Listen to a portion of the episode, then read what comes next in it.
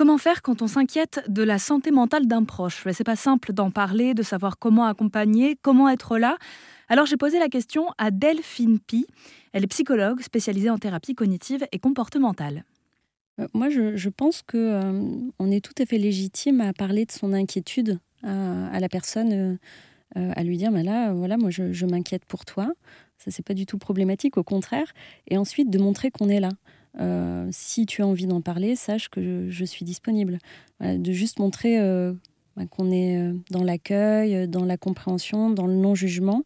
Ça, c'est vraiment important, mais pas forcer la personne à en parler ou pas lui imposer un suivi de, façon autoritaire, mais juste être ouvert.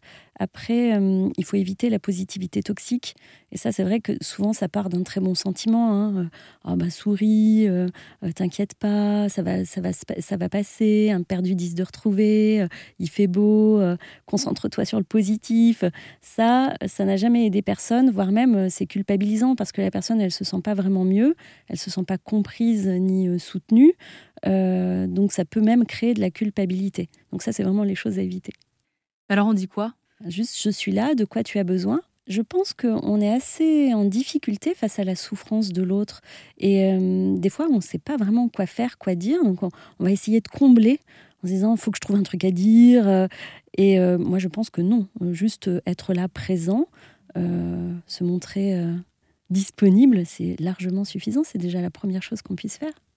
Et ces conseils font partie des choses qu'on retrouve justement dans le livre de Delphine Pi, Le guide de ta santé mentale, qui a été publié le 19 avril dernier aux éditions Marabout. Delphine Pi que vous pouvez retrouver sur les réseaux sociaux aussi, et notamment sur TikTok, sur lequel elle parle justement de la santé mentale.